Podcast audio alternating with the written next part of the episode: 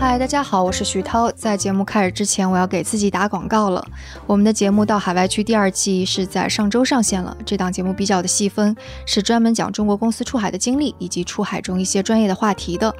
主播是专注于出海的风险投资机构大观资本北美负责人 Richard，以及在世界各地都做过项目的世界银行分析师 CC。那这次的到海外去第二季的形式会有一些特殊，它是付费模式，现在还在第一个月的半价优惠期。付费平台有五个，大家可以根据自己的偏好选择一下。如果习惯于泛用型播客客户端，还烦劳在 Patreon 上订阅，因为可以生产一个独特的 ISS feed，供您在泛用型播客客户端添加并且收听，体验会比较好。当然，大家也可以在喜马拉雅、喜马拉雅海外版、喜马拉雅、蜻蜓以及爱发电上订阅。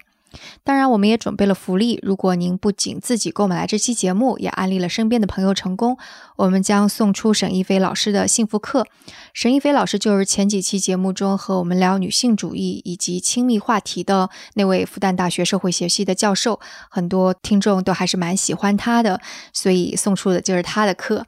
那安利成功并购买的，可以截图到我们的邮箱 etwstudio@gmail.com，我们就会放送出沈老师的课。那这个课其实也还是比较有限的，我们会按照先到先得的规则来。刚才无论是我们的邮箱，还是我们的这个节目的信息，在我们的 show notes 和网站上也都会有，请大家在我们的网站 etw 到 fm 上查阅 etw 到 fm。那就请大家享用今天的节目。嗨，大家好，欢迎收听《声东击西》，这是一档由一群驻美记者为您带来的节目，我是徐涛。Hello，大家好，我是音乐。那今天这期节目其实应该算是在未来一段时间《声东击西》的一个特别节目的第一集的开场。那现在呢，距离今年的美国总统大选已经越来越近了，还有不到一百天的时间。那我们的节目呢，也是想在未来一段时间当中和大家一起来关注一下这个不断展开的话题。啊，我们的主要目的其实并不是从数据研判的角度去对选情进行分析，也不会过度的专注于对结果进行预判，而是和大家一起来记录一下，在这段时间美国社会都发生了什么。嗯，对，而且其实 去讨论总统大选好像也算是声东击西的一个传统吧，因为声东击西的第一集应该就是在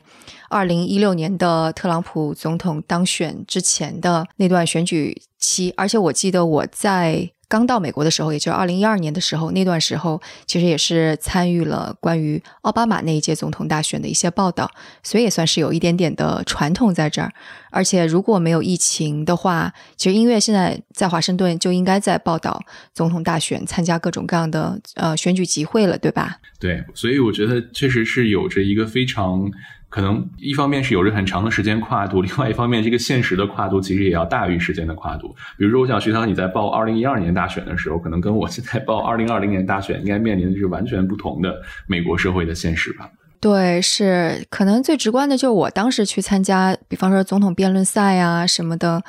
呃，是会有很多人都会去，类似于无论是支持也好，或者游行也好。场面还是蛮大的，在包下一整个学校，然后学校里的学生们跑来跑去做志愿者，很多很多的摄影棚都搭起来。但我不知道现在美国因为疫情的原因，这种集会、这种辩论会还会怎样？好像已经是没有多大声音了哈。基本上没有什么。特朗普到现在为止举行过的几次集会也是饱受争议。一开始在塔尔萨那次集会，先是被很多的青少年在 TikTok 上面去黑了一把。然后在现场呢，又是有很多特朗普竞选团队的工作人员感染新冠，所以整个的疫情现在这么严重的情况下，呃，所有的这种会有大规模人员聚集的竞选活动基本上都被砍掉了。所以我们今年在美国报道大选的时候，感觉就是一场，嗯，怎么说呢，在网络上看大家的舆论战，而且我记得。当时我从最开始关注声东击西的时候，也是在一六年大选之后的那段时间。我记得当时我们在节目中还提到说，美国社会上有很多有趣的现象，比如说有一个流浪汉在坐在街边说：“给我一美元，要不然我就投给特朗普。”当时人们可能还会利用这一点，可能有些比较戏谑的一些做法。但是我觉得在今年的总统大选的时候，嗯。我不敢说就完全没有这种比较 轻佻的态度，但是从整体的民意的对峙上来看，我觉得其实要远远比二零一六年更加的激烈。对，而且可能也是因为没有集会的原因，所以前一段时间基本上感觉好像是没有这种两党去辩论、为一些重大事情去辩论的这样的一个非常集中的场合。包括拜登，我觉得他的声音似乎是消失了，就至少不那么强烈，没有像过去几次那种辩论赛，你会能看到两党候选人在不断的去争论各种各样议题的这这种情况出现。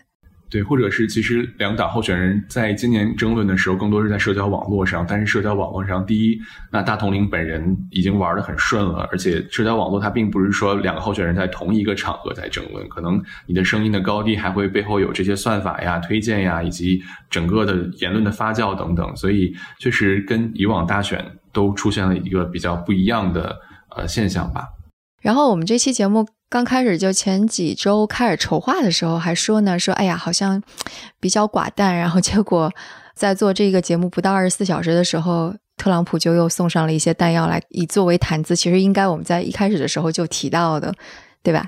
对。确实是因为我们本来一开始还想从政治生态角度来分析，但是应该是在星期四的早晨一大早，特朗普就发了这么一条推特，他说：“啊，这种全国范围的邮寄选票将会让二零二零年总统大选变成最不准确、最具欺诈性的一个选举，这会对美国来说是很尴尬的一件事情。那我们是不是可以啊推迟大选，一直到人们可以安全的来投票呢？”那这条推特出来之后，就彻底的 又一次的点燃了美国的舆论。对，而且他有点唯恐天下不乱的感觉，他还把这一条给置顶了，以确保这一条不会被其他的那个推给淹没掉。对，其实我觉得，如果说想要来分析这条推特的跟很多其他东西的冲突，那我觉得可能会说不完。但我觉得可能比较有代表性的一点呢，就是现在美国疫情这么重，已经突破了四百多万的感染，然后十五万人死亡。呃，然后现在大统领还在努力的去推行各州复工复产，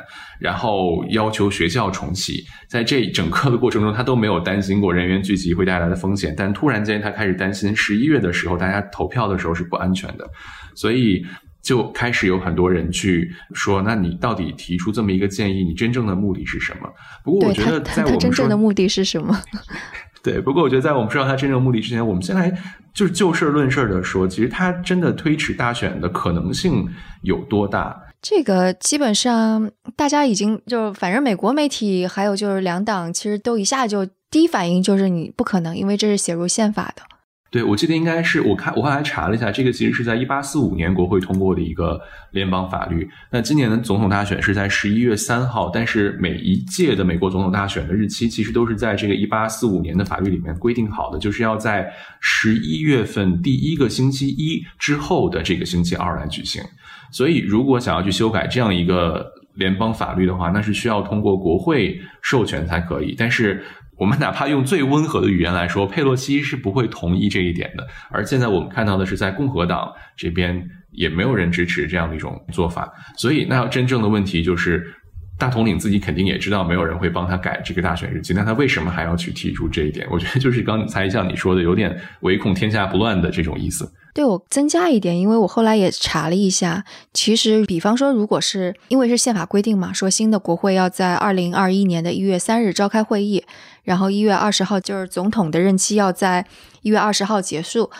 所以就法律是规定了，就即使是推迟，但如果没有新的总统出来的话，其实众议院这边的议长就要去代理总统的这个职务，叫 acting president。类似于就是执行总统的，所以就变成了佩洛西可能会需要去担任总统的这个职务。这个发起过弹劾大统领的佩洛西，对，其实就是如果是真的按照法律来走的话，首先他不可能，其次即使发生了，对特朗普也没有什么好处。所以其实从现实层面上推迟是不可能，而从特朗普他自己的这个就是所要推迟大选这个理由上来说，其实也有一定的这个疑虑。比如说特朗普的他的主要的出发点是说。啊，因为邮寄选票可能会带来大规模的这种欺诈性的结果，甚至会给这种外部的干预提供温床，所以这个结果是不可靠的。但其实，在很长时间呃以来，特朗普一直在攻击邮寄选票这件事情。但是这一点其实并不能说，因为邮寄选票就一定会发生这些不公平的结果。比如说，特朗普本人曾经也使用过邮寄选票啊，然后现在很多联邦，他好像曾经有一次，因为他不能去佛罗里达的时候，然后使用过一次邮寄选票。然后呃，现在有很多这个联邦政府工作人员也在使用邮寄选票，所以一直以来很多这个媒体，包括社交网络都在批评这一点，说你不能就是用一种假想或者用一种阴谋论的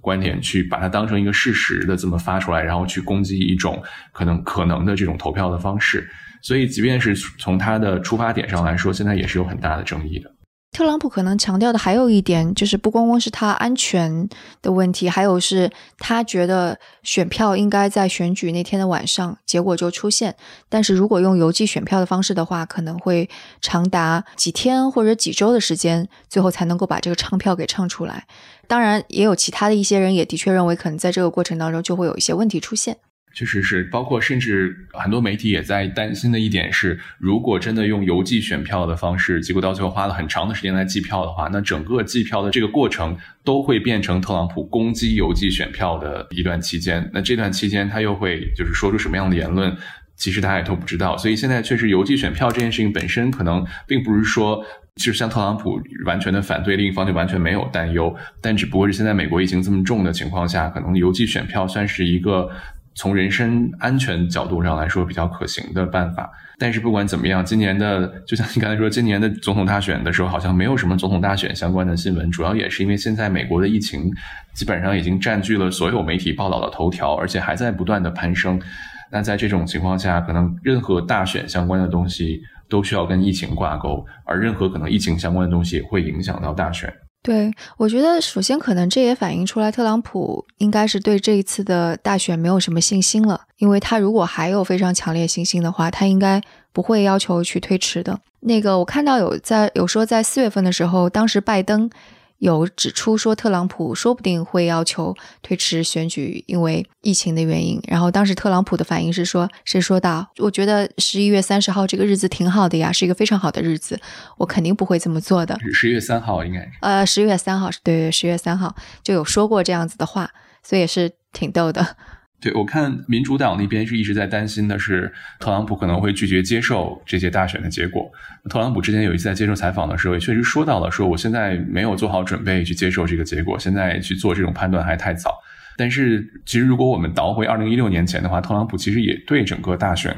的这种方式表达过质疑。但虽然最后他赢了，但是他之前也质疑过。那他怎么质疑的？我看是《纽约时报》在二零一六年十月二十号的一条报道的时候，也是说标题是特朗普不会表示他会接受大选的结果。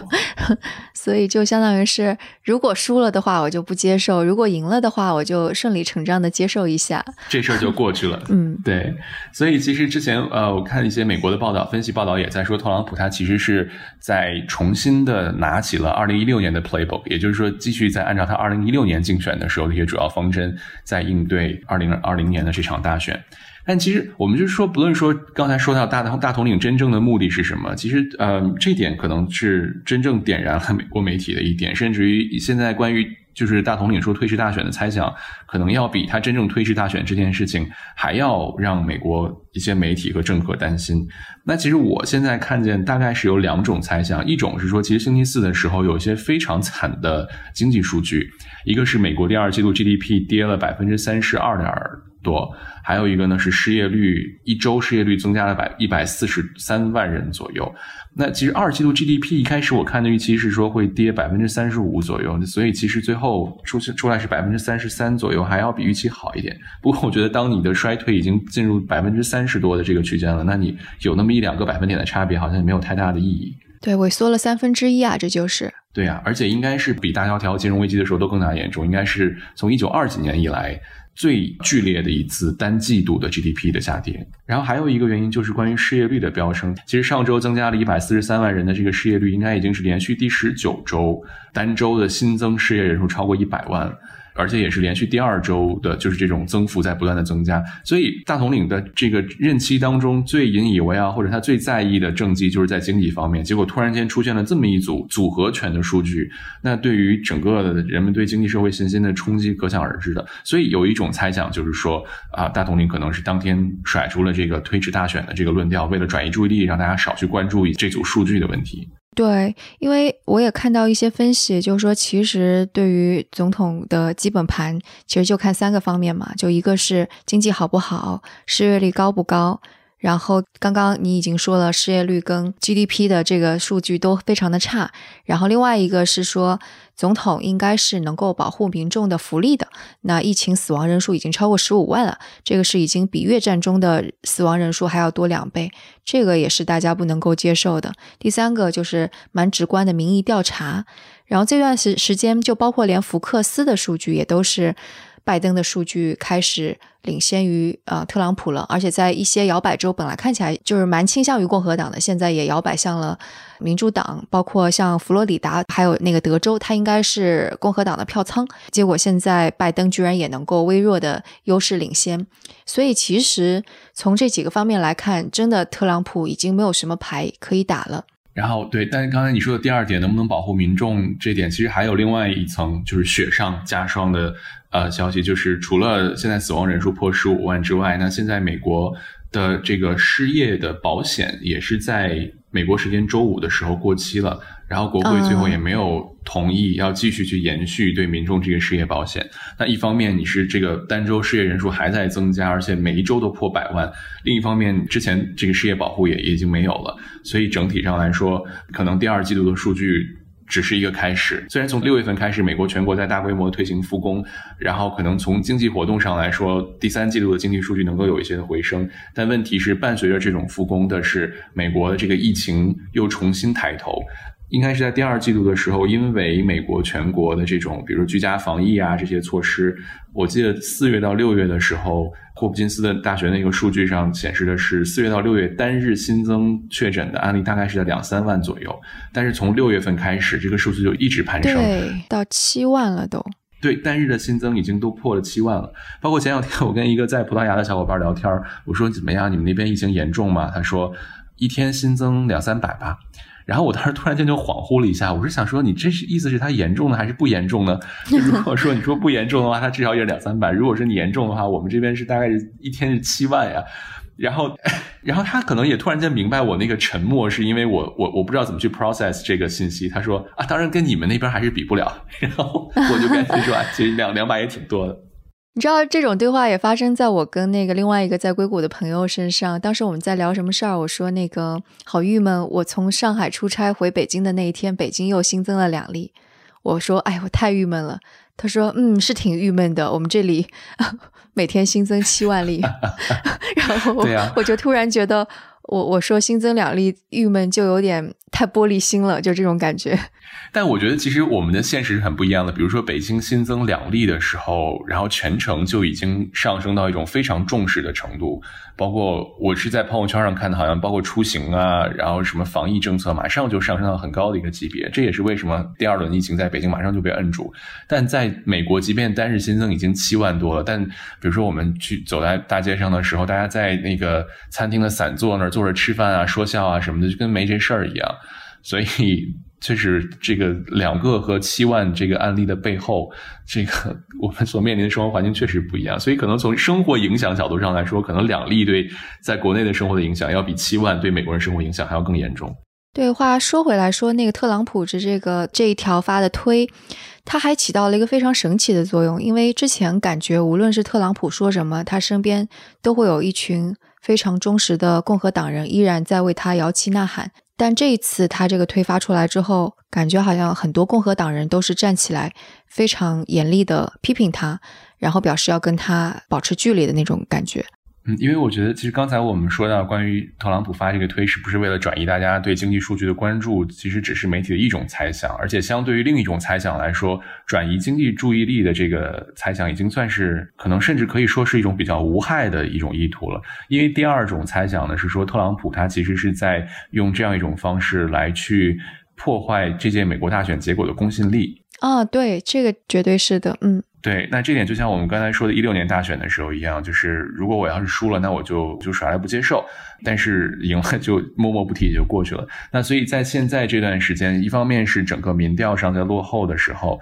特朗普就是其实这也不是他第一次攻击呃邮寄选票可能会导致结果不公这一点了。然后突然间这个推特出来之后。你又去作为一个在任的总统去贬低大选的公信力，这一点其实确实是触到了一些可能是比较底线上的一些观念吧。所以我们也看到，在这件事情上，有很多共和党人也都站出来说，我们不会去推迟大选，说是美国大选在内战的时候都如期举行了，那现在这个疫情的时候，又不是说没有可替代的方式，所以都是在这个大选日期这件事情上。共和党和民主党其实都是站在去维护这个大选日期的这个立场上，感觉好像那个写了一篇檄文一样的，有一个是西北大学的一个法学教授，他是一个共和党人，他是选择在《纽约时报》上写了一篇专栏。他一开始他就说：“我其实从一九八零年开始，我就一直在支持共和党。”甚至我也投票给了特朗普，在二零一六年的那一年，而且我也是强烈反对弹劾特朗普的共和党人。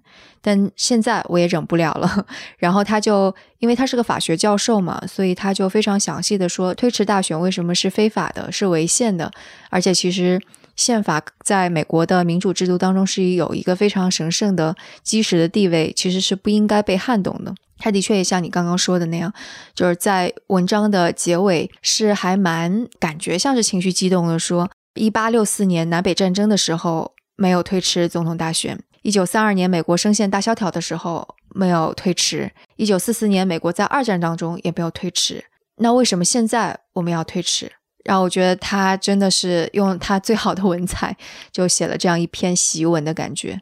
那其实《大西洋月刊》昨天晚上也我也收到他们一篇推送，标题也是说特朗普啊无法推迟大选，但是他要破坏这一次大选的合法性和合理性。然后这个里面，但我觉得就是顺着刚才我们呃说过的东西，我们就不提了。但这个里面提到一些更进一步的观点，就是说，而在这个疫情期间，这特朗普曾经很多次在没有实际证据的情况下，指责说邮寄选票是会干扰到这届大选的公平性的。然后这一点，他其实在二零一六年也这么做过。但是只要是在特朗普之下，美国疫情是不会有任何实质上的好转的。而这个时候，这个总统其实是有选择的，他可以去选择努力来抑制一下这个疫情。但是到目前为止，他都没能这么去做。然后包括在之前一段时间，不论是甩锅中国也好，最近一段时间又开始去攻击福奇啊。所以整体从特朗普的应对政策上来看。好像努力去应对疫情都不是一个特别是他选择的一件事情。最近一段时间，我记得，呃，美国媒体还说，特朗普终于开始呼吁大家戴口罩了。包括在白宫记者会上，有记者问到的时候，特朗普还从兜里掏出一个口罩来，拿在手里向大家展示。然后当时有媒体说，是不是大选倒计时一百天了？然后这个时候，特朗普终于开始要强调防疫了。可是马上后来他又开始接着去推荐羟氯喹这个药物，然后去转发一些嗯可能发表过一些非常惊人言论的所谓的医生的这个视频，然后这些视频其实被像 Facebook 这样平台都已经删除了的视频，大统领却在转发，然后去攻击福奇，说是福奇误导了美国人民。然后还记录福奇的收视率等等，所以这一切的一切都会可能。大西洋月刊的这篇观点就是为什么特朗普只要他还在任，疫情就不会有根本性的好转，可能都是有着很多这一段时间以来现实基础在支撑的。他可能把所有的精力都放在了到底怎么样做才能够把大家注意力吸引开，让他能够接着连任吧，而并不是说究竟到底什么样才是现在可能真正的福祉所在。对，因为我记得之前在美国去推行复工复产的时候，有一篇文章里面提到一个观点，就是说，比如说美国之前一段时间的时候，可能疫情集中在纽约，集中在加州，但是随着复工复产推行，现在像佛罗里达这些地方完全成为了已经超越纽约的这种重灾区。那之前那篇文章分析文章的观点就是说。就是像疫情这种东西，你处在一个没有亲身接触它的时候，你对它的认知和你亲身接触它了之后的认知是完全不同的。那这种认知和现实之间其实是存在一定的滞后性的。那你在条件不成熟的情况下去强推重启，你表面上看似是在满足大家对于经济的需求，但是一旦重启导致疫情。暴涨的时候，呃，民意真正出现扭转的时候，你再想去把它扭转回来，已经很迟了。因为第一，你疫情控制不住；第二，这种影响本身就有滞后性，所以你本身就慢了一步。那我们现在在美国所看到的，就是当在这些佛罗里达这些地方疫情呃开始暴涨之后，其实对于美国全国都散发了一种信号，就是美国在防疫上。呃，至少是没有成功的。那在这种情况下，当时那篇文章里面政治观点就是说，在这种情况下，有很多，即便比如说摇摆州的人，甚至是共和党州的人，都会反过来去责怪这些急着重启的官员，认为他们的这个决定导致了这场这场公共卫生危机的蔓延。这点对于共和党基本盘来说也是有很大冲击的。其实你刚刚说这些的时候，我就在想，对于特朗普而言，比方说如果重启经济，这不是一张好牌。那接下来他还会做什么？他会去在 Twitter 上面说推迟总统大选。那他还会做什么？然后可能有些听众之前也发生过说，你们为什么要讨论这么遥远的事情？但我觉得这一次真的是前所未有的跟中国 贴近，因为他做出很多事情，为了转移注意力，为了转移国内民众，甩锅也是会甩到国外的。嗯，我觉得。就接着，可能很多听众之前说过，为什么要关注美国大选这么遥远的东西的时候，我们自己其实也经常会被问到这样的问题：，就是你们总是让自己活在这种国际新闻的宏大叙事当中，呃，有什么意义？其实我觉得这一点我自己有有很亲身的感觉。比如说，一方面你可能去，比如说做一个采访，大家在聊全球经济未来的走势啊，国际化的前途，然后回来之后，可能自己面临着，比如说公寓可能昨天晚上的碗还没有洗，所以这是一种非常大的生活上的这种差异。但是我觉得，像现在这个世界，其实你确实很难说一个事件是完全孤立的。对，我觉得可能对你而言，现在其实已经影响是蛮深刻的了。就比方说，你工作的方式已经是跟几年前我我做驻美记者时候工作的方式就完全不一样了。然后再包括像大使馆事件啊这些。呃，总领馆的这个事情，对，对对对，包括还有像对，包括像最近这段时间，不论是对于留学生来美政策的变化呀，包括对于 H1B 签证的这些政策，其实都一定程度上能够源自于现在美国政治生态。那我们都说外交是内政的延伸嘛，那当美国这样的一个体量的国家的外交政策受它内政影响的时候，你很难说国际上有哪个国家真的能够免于受到它的影响。而这个问题之所以复杂，是在于它不单单是说。美国在怎么做，而是美国这个政策抛出来之后，你在国际上会引发其他国家之间的什么样的关系的变化，然后这种变化又会对整个世界造成什么样的影响？其实我觉得，就不管怎么样看，你都会看到特朗普是把美国推向了一个更加分裂的地步。我是记得当时二零一六年特朗普总统当选的时候，我跟也是一个美国的朋友在聊，他跟我说了一句话，他说那个共和党内部的。弥合是再也没有可能，说不定四年之后，那个六年之后，八年之后，就再也没有共和党这样一个党派了。其实当时我是不太能够理解的，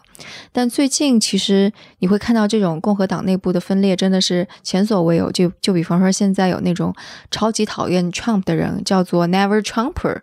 他们现在就已经开始跟那个民族党党派会形成某种联盟。就比方说他现在有一个在 Instagram 上面进行的 campaign。啊，那个 campaign 就是那个呃不，又又语马转换了。campaign 中文应该怎么说呢？嗯，算是一个营销活动吧。他就会鼓励类似于就是 Z generation，就是那个一九九六年之后出生的年轻人，你一定要去投票，而且你一定要不要投 Trump。他用的是比较有意思的方式是。模拟了类似于你寄邮件去投票的那个软件，然后上面会跳出来说 FBI 告诉你什么什么什么的那种。这个现在好像在美国这个 campaign 就已经做的还是蛮大的了，影响力还是很大。然后这些 Never Trumper 他们虽然是个共和党，但民主党就走得越来越近。美国自己内部的观察人士也会说，他们究竟跟民主党派的差别在哪里呢？似乎在很多议题上也没有太多的差别了。每次说到这个话题，我就会想到二零一九年底的时候，《大西洋月刊》出的那期特刊，叫做《内战》啊，叫做就是美国是否在走向下一场内战。我觉得那期内刊真的是一场非常有洞察力的内刊。其实，即便我们把它放在现在来看。它都有着很强的这种观察性。我记得应该是在前一段时间，美国爆发这个“黑人的命也是命”的这个游行的时候，我们又把这个《大西洋月刊》那期内刊拿出来说，美国是否在走向下一场内战？当然，他当时的就是现在想想真是恍如隔世。那篇特刊发表的时候，在美国还没有说新冠疫情的这个概念，大家还在日常的出行，然后也没有发生这次这个乔治·弗洛伊德这个就是黑人。男性被白人警察执法致死的事情的时候，当时《大西洋月刊》的这个编辑团队看到的一个趋势，是因为美国人口结构的变化可能会导致共和党的基本盘会越来越小，可能到了再过一段时间之后，像这种保守的观念啊等等，就会成为一个社会非主流的一个价值观。那对于一个曾经叱咤风云、叱咤政坛的党派，他们看到自己在未来会沦为一个非主流党派的时候，他们自己的这种本身的存在危机感，会迫使他们为了生存而做出很多的决定。而这些决定，从政治利益上来说，或者从国家利益上来说，是不是最好的，就有很大的质询的空间了。你知道很神奇的是，你说的这一个这一个刊其中的一篇文章，成为了七月八月刊的封面。我当时看到的时候，还我还很恍惚，我说：“诶，这个不是已经登过了吗？”的确，他们又把这篇文章，就是其中有一篇，大概是从德国成为纳粹德国之前的两个在俄罗斯的年轻人的经历开始讲起。他那篇文章的名字应该叫做《合谋者》吧？他其实其中就讲到了为什么有些党派的人，呃，看起来出发点相似，最后有一些走向了极端，有一些却走向了更加温和。然后意思就是说，当他感觉到自己的类似于自己的这个地位身份受到了影响，比方说他在更多的选举当中觉得我们的基本盘就在美国。意思就是，可能传统的白人基督教就新教的教徒越来越少，呃，这个应该是原来传统的共和党人的选票来源，而像民主党派的那些少数族越来越多的时候，所以那些白人男性为主的共和党人就会感觉到深深的威胁，所以他们就会拿出做出很多很多的。事情来竭力保住他们的基本盘，然后有些措施就会是非常激进的，相当于是《大西洋月刊》就是把这一部分激进的共和党人做出的非常极右翼的事情比作了纳粹，就做了这样的一个描述。然后现在这一篇又拿出来又说了一遍。我记得当时《大西洋月刊》这个特刊出来之后，整个主编团队做了一期播客，然后上来的时候，主持人就第一个问题问主编说：“所以内战？”然后两个人就开始笑了，意思是说你这么重的一个题目是不是合适？然后当时主编说啊，你知道我们是大西洋月刊，我们就会去触碰这些很重的概念。但是在现在来看，其实可能这个概念，或者说当时主持人的那个开场那个笑话，或者说开玩笑的一个问题，好像越来越不像是玩笑了。其实到了今天，我们看到呃大西洋月刊里面提到的很多东西，其实都在不断的被印证。但是可能就是我觉得还是有点不一样，因为就当我们来说内战的时候，我们想的就是南北战争那种内战。但可能我想，是不是大西洋月刊说的内战更加像是那个漫威的那个美队三的那种 Civil War？对，我觉得其实 Civil 这个词好像在中文里面，我一直不知道它就是在中文里面最对应的翻译是什么。因为其实可能跟 Civil War 这个词相比，提的更多的概念叫 Civil Society。但这个词在中文中是翻译成公民社会吗？还是还是什么？总之，好像我没有看到一个特别就是和 civil 这个词的意象在英语里面意象很相似的一个中文的翻译。但它大概的意思其实应该就是公民的或者社会的，因为 civil 这个词是 civilian 平民这个词来的嘛。那其实我觉得《大西洋月刊》或者在英语里面的这种 civil war 的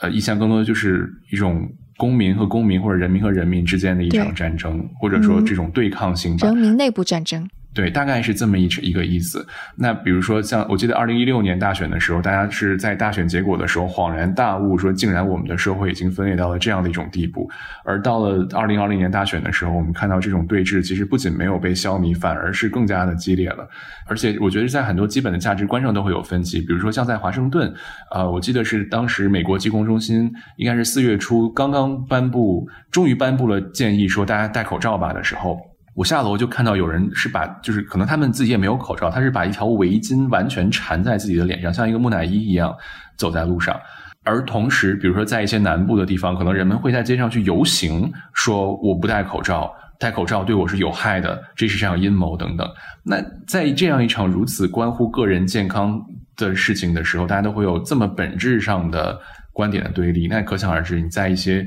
实际的这种政治上，说政治讨论，可能对于个人的这种主观想法的，就发挥的空间可能会更大一点。事情上，那这种对立应该是更加激烈的。我觉得问题就在于，就就美国两党制的这种竞选当中，把一切东西都意识形态化了。就无论我们是说民权运动也好，或者是黑人的命也是命也好，或者 Me Too，你都会看到就是这种非常意识形态化、非常两极化的争论无处不在，但这种的争论真的对一个公民社会有好处吗？其实是没有好处的。一个真正的公民社会不应该只有两种极端的语言在互相吵来吵去，用意识形态这样的东西在吵。大家应该是基于一些更加常识、理性的东西。就比方口罩这个事儿，你戴和不戴跟你的意识形态没有关系，它应该是建立在你的安全跟你的健康之上，应该听医生的，对不对？然后你说，到底一个女生是不是有觉得有冒犯？那你应该看看她是不是自己真的觉得冒犯，还是说她真的可能拿这个作为来一个工具？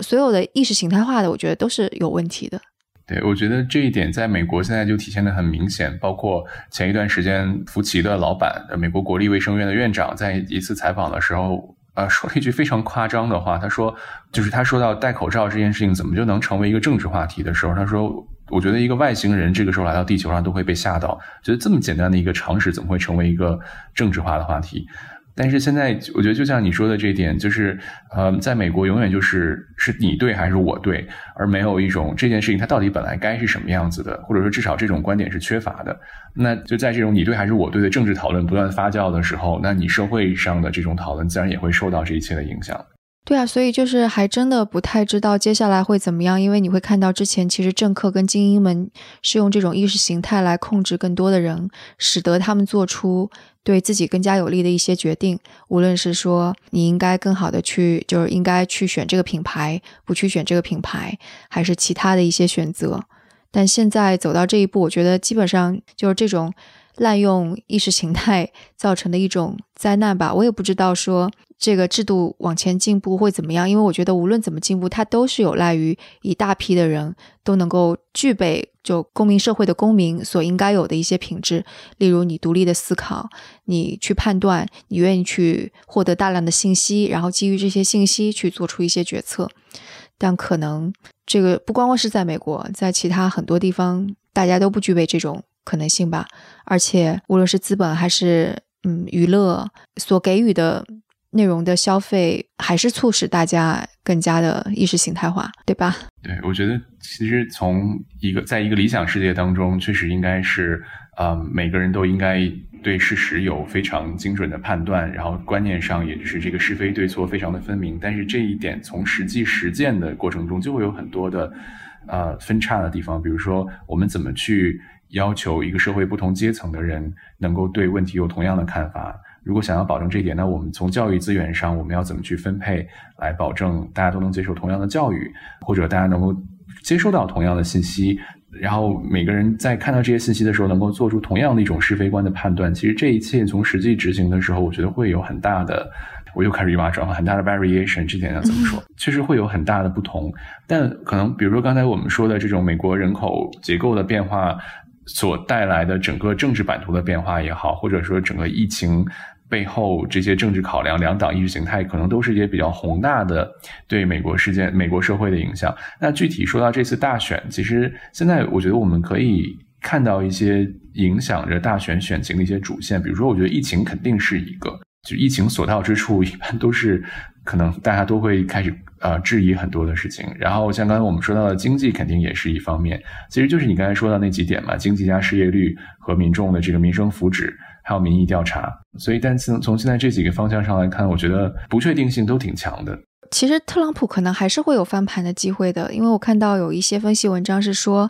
现在你看经济可能非常的糟糕，特别的耸人听闻。但是现在成为了一个谷底。如果是在十月之前，就九月跟十月经济数据好转，可能民众就会只是。注意到啊，好转了，然后这个可能成为特朗普的一个利好消息。然后与此同时，特朗普可能还是会抓住任何一个他觉得值得去做的事情去翻盘。举个例子，是因为其实之前那个老年人的呃死亡率是比较高，所以会看到民意调查当中，老年人对特朗普的支持率是在降低的。然后这个时候，特朗普就他在他的玫瑰花园里边又发表了一个讲话，是说应该去帮有糖尿病的老年人去报销胰岛素的这批钱，然后就为了讨好老年人，所以第二天的电视新闻当中就会有出现有老年人出来感谢说啊，感谢特朗普总统，我是一个得糖尿病的老人，然后现在他帮我减少了我的一些开支，我就能够活得更加好了，就会有这样子的一些宣传出来。所以你可以看到，其实特朗普还是有很多的东西是可以再去去操控、去去曝光，然后去获得一些支持率的。所以有一个说法是 “surprise October”，惊奇十月。所以你也不知道这个惊奇十月它还会做出一些什么事情来。对，即便我们看到经济和失业率这组数据非常的糟糕，然后从整个民生福祉上来看，好像也不是很好，民意调查也在落后。但是这并不意味着说现在大选的这个形势已经非常分明了。其实我觉得就像你刚才说的，至少从特朗普角度上来说，他还在非常努力的去准备这场大选。包括像他在这个玫瑰园里面发表一些政治上的讲话，包括在一些官方活动上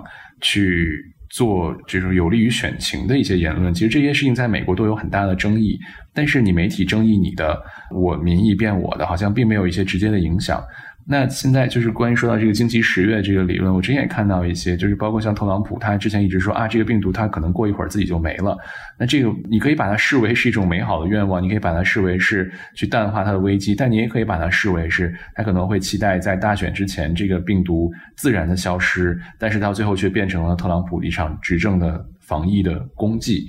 那从经济数据上来说，我觉得这点倒是应该是已经是一个可以预见的事情，就是第三季度的经济数据肯定要比第二季度要好，而且现在来看，第二季度这百分之三十多的下跌，其实是同呃跟去年相比。那到第三季度经济数据出来的时候，会不会美国或者至少从白宫角度，我去和上一个季度相比，那这样一下，第三季度经济数据就会非常的好看了。那这样一点对他来说肯定是，那去我觉得对于一个普通的民众来说，我可能不会太在意你到底是在和去年同期相比，还是在和上一个季，就是你到底是环比还是同比。那可能我看到一个很棒的数字，我就会觉得啊，好像事情还没有那么糟。那所以这一点上对他来说是一个可以利用的一点，而现在美国的疫苗的研发其实也在飞速的推进，啊，好像现在有一些疫苗公司的这个疫苗已经进入第三期的实验了。那虽然说特朗普最初承诺的是到二零二一年初就有疫苗，然后很多人都说可能没这么快，或者即便有疫苗也不能大大规模的生产。但是只要在大选之前，比如说特朗普说啊，我们的这个疫苗已经比如说取得了非常实质的成果，我们接下来要大规模的去去推行了，那这个。可能对一部分人来说也会是个好消息，所以确实是，我觉得可能，与其是惊奇十月，可能是惊奇八九十月或者惊奇九十月，可能都会有。总之，直到这个十一月三号，现在十一月三号可能推投票还能在那天进行，但是在此之前，结果真的出来之前，可能什么东西都不会完全的确定。对，但无论如何，我觉得伤害。的确，像你说的，已经造成了，就比方说对民主制度、就选举制度的攻击，以及对其他国家关系的处理造成的这种非常对立的局面。就包括他也从德国那边开始撤撤出美军，然后包括跟中国的一种更加对立的一种姿态，然后甚至是跟其他的盟国的一些姿态。我觉得其实这种伤害就已经造成了，都是不太可能在短时间内弥补的。之前我记得好像是在特朗普刚上任可能没多久之后，有一篇文章的一个观点，就是说，嗯，特朗普其实让整个世界变得更加不稳定。所以我现在会很好奇，不论说特朗普这届大选是赢是输，当整个特朗普的任期结束之后，新的这个总统上任之后，不论是在这次大选之后，还是在下次大选之后。媒体的这个分析文章的标题会是什么？我觉得这个其实会是一个比较有意思的一个事件。比如大家会说我们要来修复一下，就是后特朗普时代的世界吗？还是说怎么样？但是这点我们并不是说有任何的政治判断。对我特别好奇你对拜登是什么看法？因为我觉得就是他完全没有任何可以吸引到我的地方，就我对他也没有什么印象。我觉得可能我对拜登的看法和任何人对拜登的看法都会很像。就是像你说的，好像没有看到他特别的有存在感。可能有的时候冷不丁会冒出来一下，比如今天我我是在哪儿看到有人转发他的一条推特，说如果我当了总统，你就不用担心天天盯着我的推特来看。然后下面有人说啊，就冲这条我就要投票给你之类的。但他又是在 Twitter 上面发的这个。对对对，然后包括我觉得可能拜登相对来说是一个，因为毕竟比如说像他当年跟奥巴马，他在做奥巴马的这个副总统的时候，我觉得他是就是那一挂的这样一种人设，就可能我是一个大家想象中的一个总统会有的样子，嗯，但是我记得之前我看过一些问题设计很细致的一些民调，里面就是说，其实大家从经济角度上来说，还是更相信特朗普。但在其他的一些方面，可能会更相信拜登，所以我觉得，就像我们一开始说，如果你把这些候选人都放在同一个电视屏幕上，让他们去辩论的话，大家是有对比的。但是，当你把他们都撒在社交网络这样一个如此嘈杂的环境当中的话，那自然是谁的，比如说言论可能更具有讨论性，那谁的曝光就会越大。比如说推特，我我觉得每一天的推特都会有那么一两个跟大统领相关的热搜，这样的热搜通常都是很负面的。但是至少它霸占热搜呀，你每一天都会有一百多万人在讨论一个关于你的话题的时候，这种曝光肯定是，就是不论是正面还是负面，它是本本身的曝光是在这儿的。拜登可能还有一个硬伤是他年纪实在太大了，他如果当选的话，他就应该是美国年纪最大的一个总统了吧？是不是最大我不知道，但是他确实反正比大统领年龄要大。他七十八岁，对，而且我觉得如果是说美国现在是这样的一个。就是又有疫情，然后又经济需要亟待恢复，我觉得这个工作量对一个七十八岁的老人而言实在是太重了，我都觉得很同情他。如果他真的当选为总统的话，如果说拜登年龄比较大，应对这些问题的话，但其实你像特朗普今年七十四岁，但我们看到他也是非常充满活力的一个人，无论是在发推上，还是在去做一些讨论和谈判上，他确实都是一个。非常非常有活力的人，所以我记得应该是在好像一六年大选之前还是什么时候，就有人说，哎，做总统真的是个体力活，确实你要有非常过人的这个身体素质和精神能量才可以。对啊，所以在特朗普的映衬下，拜登的确是感觉好像。有时候特朗普就会说那个 sleepy Biden，就是说睡眼惺忪的拜登。有时候我就觉得他形容的还是蛮对的。瞌睡瞌睡桥。对啊，瞌瞌睡桥哦，还有一个这个。对，还是那个特朗普给人起外号这一点，确实是拜登曾经反击过，但他起的那个外号就真的特别。